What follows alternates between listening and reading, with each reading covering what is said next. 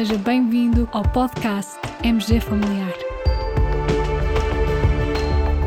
Um podcast sobre temas pertinentes que nos fazem refletir e frequentemente com implicações para a prática clínica. E damos as boas-vindas ao nosso anfitrião, professor Carlos Martins.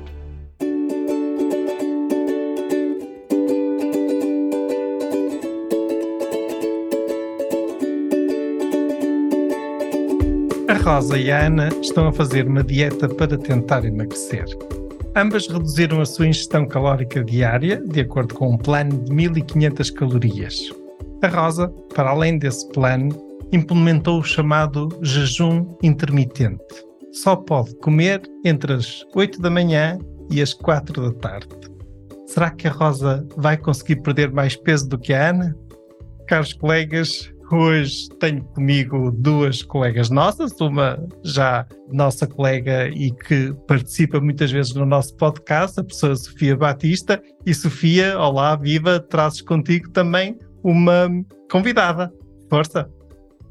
Viva, sim, hoje trago a professora doutora Eva Lau. Vou tratá-la da primeira pessoa, já nos conhecemos há muitos anos é médica especialista em endocrinologia, doutorada em metabolismo pela Faculdade de Medicina da Universidade do Porto e, na mesma faculdade, professora auxiliar. Olá, Eva. Olá, tenho muito gosto em estar aqui presente, agradecer o convite ao professor Dr. Carlos Martins, também a ti, Sofia, e é de facto um privilégio estar aqui convosco hoje. Muito, muito obrigada, Eva. Caras, o jejum intermitente é um tema que está, de certa forma, na moda, muito comunicado, até nos social media, até, digamos, os influencers que colocam as suas experiências nas redes sociais e, de certa forma, já nos chega à prática clínica. E é com frequência que os nossos pacientes nos perguntam se é algo que é eficaz, e qual a nossa opinião sobre esta iniciativa, digamos, ou sobre esta forma de fazer dieta e tentar realmente corrigir o excesso de peso. Há alguma evidência científica que vai saindo e que é relativamente recente. Publicamos a este propósito, muito recentemente, um artigo no portal MG Familiar sobre um estudo que saiu no New England Journal of Medicine e é a propósito deste estudo que nós, no fundo, hoje queremos falar. Sofia, explicas assim em linhas gerais qual a metodologia deste estudo, por favor? Muito bem, este estudo então que se intitula Calorie Restriction with or Without Time Restricted Eating in Weight Loss, do New England, como já indicamos. Em termos de pico, sim, para fazer uma abordagem mais fácil e rápida, a população foram os pacientes com obesidade, a intervenção, o jejum intermitente e restrição calórica, um jejum intermitente com refeições restritas ao período entre as 8 da manhã e as 4 da tarde. O comparador foi fazer apenas a restrição calórica em termos de marcador primário, outcome primário, a diferença na perda de peso, na comparação entre os dois grupos. Portanto, trata-se de um ensaio clínico aleatorizado, realizado na China, em que foram identificados 139 indivíduos entre os 18 e os 75 anos, com um índice de massa corporal entre 28 e 45 excluíram-se aqueles com comorbilidades severas, também diabéticos e fumadores. No início do estudo, o IMC e a idade média eram cerca de 32 e cerca de metade dos participantes deste estudo foram homens. Indicou-se aos participantes que fizessem uma restrição calórica de cerca de 1500 a 1800 calorias por dia, isto para os homens, e para as mulheres 1200 a 1500 calorias por dia, correspondendo à ingestão de aproximadamente 75% em relação ao consumo calórico habitual prévio. A amostra foi, portanto, dividida em dois grupos de modo aleatório. Um dos grupos, como já expliquei também, ficou então a fazer a ingestão calórica apenas naquele período restrito entre as 18 e as 16 horas, e o outro grupo podia escolher fazer o consumo na hora em que quisesse, desde que fizesse essa restrição calórica. Durante um ano, os participantes foram monitorizados de forma regular, através de contactos telefónicos duas vezes por semana, também tinha um health coach, presencialmente de duas em duas semanas, e depois, no segundo semestre do estudo, o seguimento já foi um pouco menos apertado. Eva, antes de avançarmos para os resultados, conta lá um pouco aqui como tem sido a tua experiência, como tem surgido este tema do jejum intermitente na tua prática clínica. Enquanto endocrinologia, enquanto colega que trabalha de forma particular estes temas e até relacionado com as consultas de obesidade, etc. Conta. Muito obrigada. Então, de facto, o jejum intermitente é uma estratégia alimentar que tem ganho espaço mediático nos últimos anos, muito à conta, como referiu, do exemplo de alguns influencers, e em termos práticos consiste em intercalar períodos de jejum com períodos do dia em que é permitido comer. Importa referir, e se calhar um bocadinho para contextualizar, que existem vários subtipos deste modelo alimentar, que pode ir desde um jejum completo em dias alternados, com uma alimentação habitual, um jejum em dias alternados modificado, ou seja, uma versão mais flexível, que permite um jejum parcial com ingestão de até cerca de 600 quilocalorias por dia, em 3 a 5 dias por semana, uma estratégia 5 para 2, em que em dois dias da semana é adotado um modelo de jejum absoluto ou parcial, ou então o caso deste estudo apresentado, em que o jejum é limitado a uma janela horária, em que no fundo se limita o período de ingestão alimentar a um máximo de 10 horas, implicando, portanto, um jejum superior a 12 horas. E aquilo que é importante referir é que, de facto, qualquer um destes modelos ou estratégias limita as oportunidades de comer. Isto leva, de facto, na generalidade, a uma redução na ingestão energética. E aquilo que é consensual, um bocadinho até antecipando-me aos resultados, mas depois teremos a oportunidade de discutir, é que a restrição energética associa à perda de massa gorda, independentemente da dieta ou do modelo implementado. E, de facto, neste sentido, estando nós numa época em que a obesidade e excesso de peso tem uma prevalência elevadíssima, nós em Portugal sabemos que em cada 10 pessoas, 6 têm obesidade ou excesso de peso e que, de facto, cada vez mais as pessoas estão conscientes de que a obesidade não se limita a um problema estético, é uma doença, associa-se a múltiplas comorbilidades, está associada à redução da esperança média de vida, então, de facto, é cada vez mais frequente procurarem não só com o objetivo de perda de peso, mas também para avaliar o estado ou chamada saúde metabólica e também para saber a minha opinião face ao jejum intermitente com o propósito de perda de peso. E de facto, quando existem casos públicos de sucesso de perda de peso, obviamente as pessoas que procuram estes resultados tendem a agarrar-se e procuram replicar ou ganhar motivação para finalmente conseguirem delinear um plano, conseguir atingir objetivos. E nós não nos podemos esquecer que cada um de nós é único, no entanto, tem características únicas e é dada esta complexidade que não existem soluções universais, ou seja, nenhum processo de perda de peso deve ser dissociado do contexto motivacional e comportamental. Tocaste aqui em vários aspectos interessantes, desde logo, por exemplo, o reconhecimento que existem vários planos diferentes de jejum intermitente. Já lá vamos, eu vou voltar a focar esse assunto, mas Sofia, agora então quais foram os principais resultados deste estudo aqui que estamos hoje a focar? Muito bem, em termos de adesão dos participantes, correspondeu a cerca de 85% no final do estudo, e observou-se uma perda de peso ligeiramente superior no grupo que fez o jejum intermitente. Cerca de 8 kg de perda média versus 6,3 kg no outro grupo que apenas fez restrição calórica. Contudo, esta diferença não foi estatisticamente significativa e também não foi considerada clinicamente significativa. Também de referir que não se verificaram alterações a nível dos marcadores secundários, dos outcomes secundários que se relacionavam com fatores de risco metabólicos e, por exemplo, a percentagem de gordura corporal.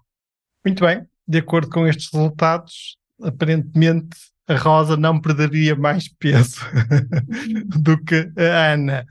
Eva, como comentas estes resultados deste estudo? Ora bem, há estudos muito diversos e, de facto, há estudos tal como este que demonstram que quer uma restrição energética contínua, quer intermitente, são igualmente eficazes na redução do peso, e outros que indicam, na verdade, que o jejum intermitente pode associar-se a maior redução do peso corporal, mas também há um ponto importante, é que também está associado à redução da massa magra, o que não é, portanto, favorável. Daí também ser importante aliar, no caso do jejum intermitente, treinos de força muscular para preservar a massa muscular. E, portanto, aqueles estudos que demonstram benefícios, além dos efeitos na composição corporal, demonstram que o jejum intermitente pode melhorar a sensibilidade à insulina, e sabemos que o excesso de peso está frequentemente associado à resistência à ação da insulina e diabetes tipo 2. Pode melhorar a glicemia em jejum, um estado pró-inflamatório, a pressão arterial e mesmo o perfil lipídico.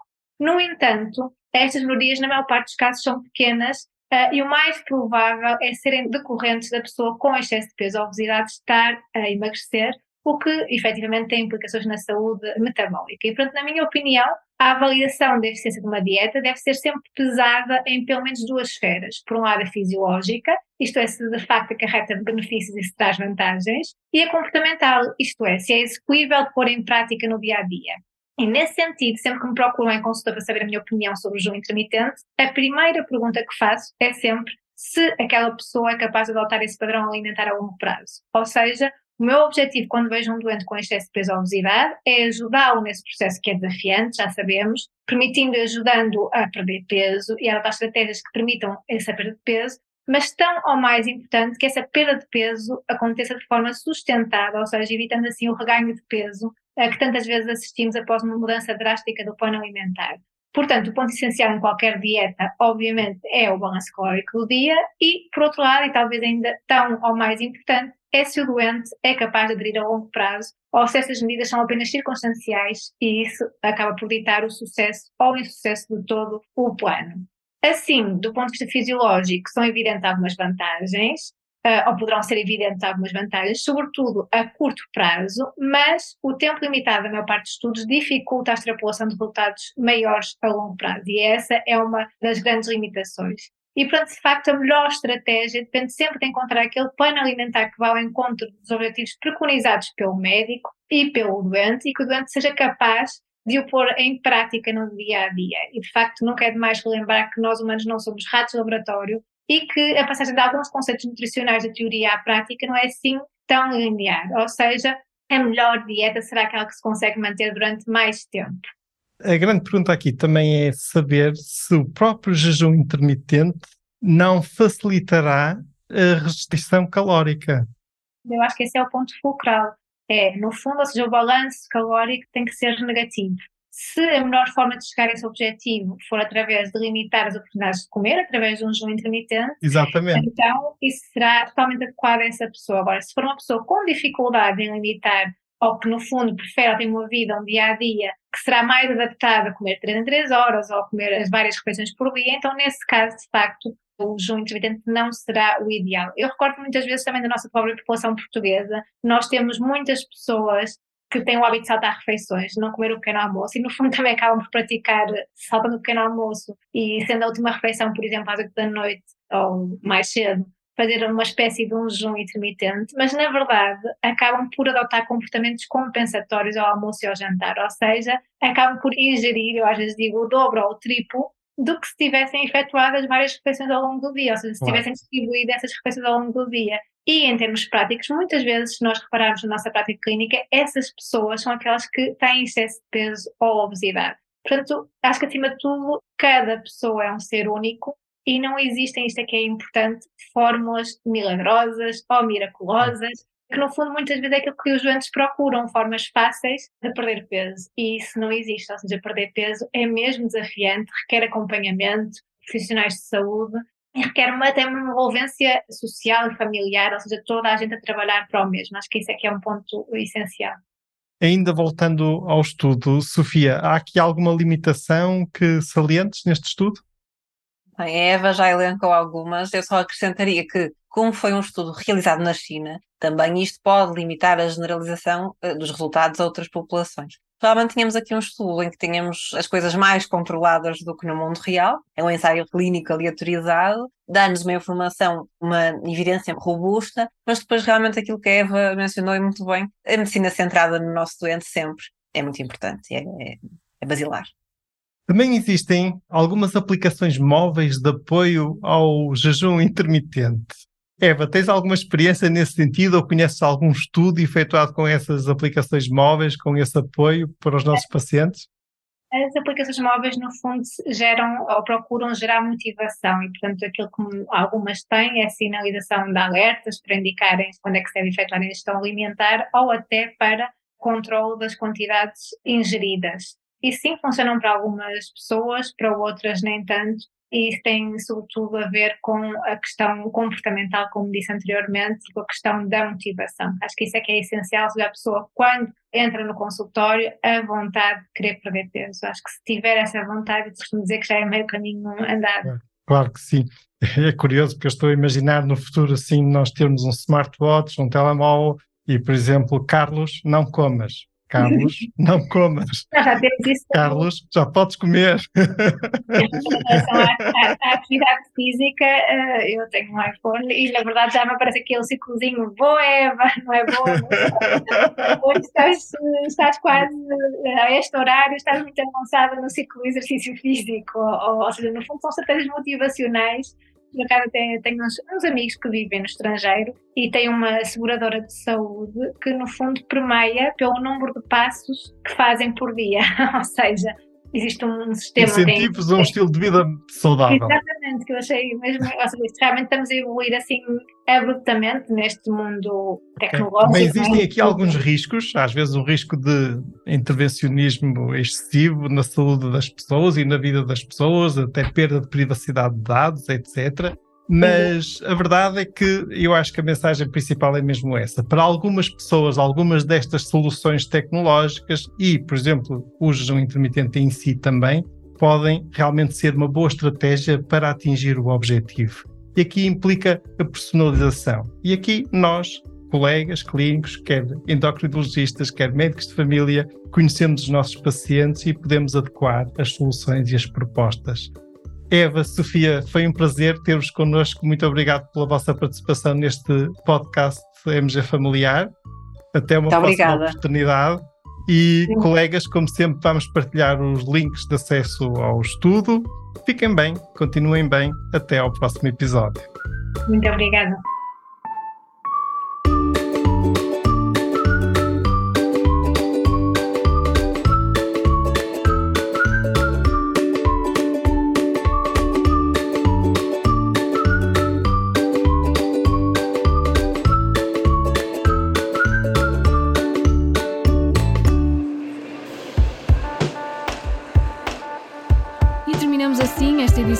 Podcast MG Familiar.